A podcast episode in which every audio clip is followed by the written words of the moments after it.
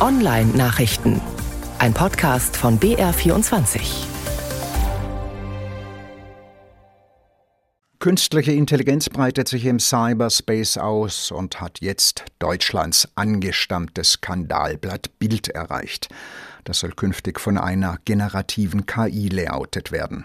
Dann platzierten Bord die berühmt-berüchtigten großen Buchstaben. Hundert oder mehr Stellen fallen deshalb weg. Das hat ein Konzernsprecher der Heise-Redaktion erzählt.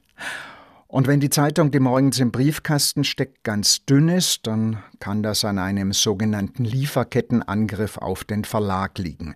Diese Woche hat's die Rheinische Post und das Handelsblatt erwischt. Die haben Notausgaben produziert. Sie haben den gleichen IT-Dienstleister, dessen Software war löchrig, haben Cyberkriminelle rausgekriegt und beiden Verlagen Schadsoftware untergejubelt. Welche?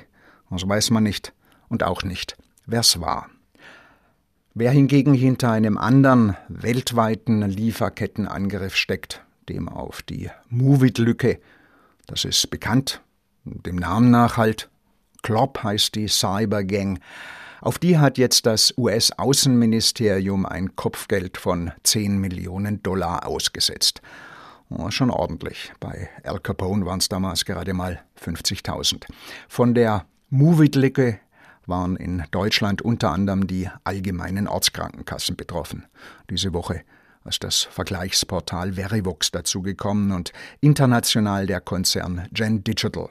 Dem gehören die IT-Sicherheitsfirmen Avast, AVG, Avira und Norton.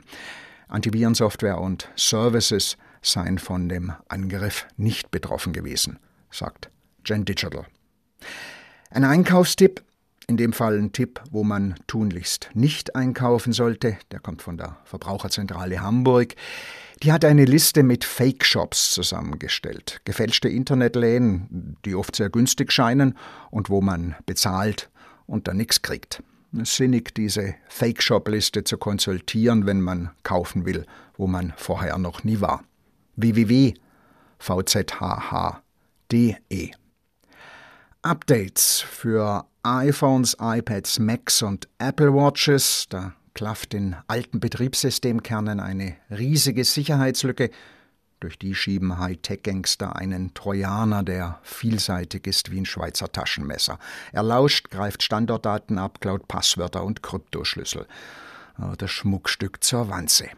In iOS 16.5.1 und macOS 13.4.1 hat Apple die Lücke abgedichtet und auch für ältere Betriebssystemversionen gibt's Updates. Ebenso für Router von Asus. Router vergisst man leicht, wenn es um Sicherheitsupdates geht. Und dann kommen irgendwelche Cyberkriminellen, schicken der löchrigen Firmware eine präparierte Webnachricht, bringen damit den Arbeitsspeicher durcheinander. Der Router blickt's nicht mehr und lässt digitales Ungeziefer durch. Auf www asus.com steht, welche Router vom aktuellen Sicherheitsproblem betroffen sind. und ein Firmware-Pflästerchen brauchen. Textlinks und Podcast der Online-Nachrichten finden Sie auf der Seite von BR24 unter der Rubrik Netzwelt.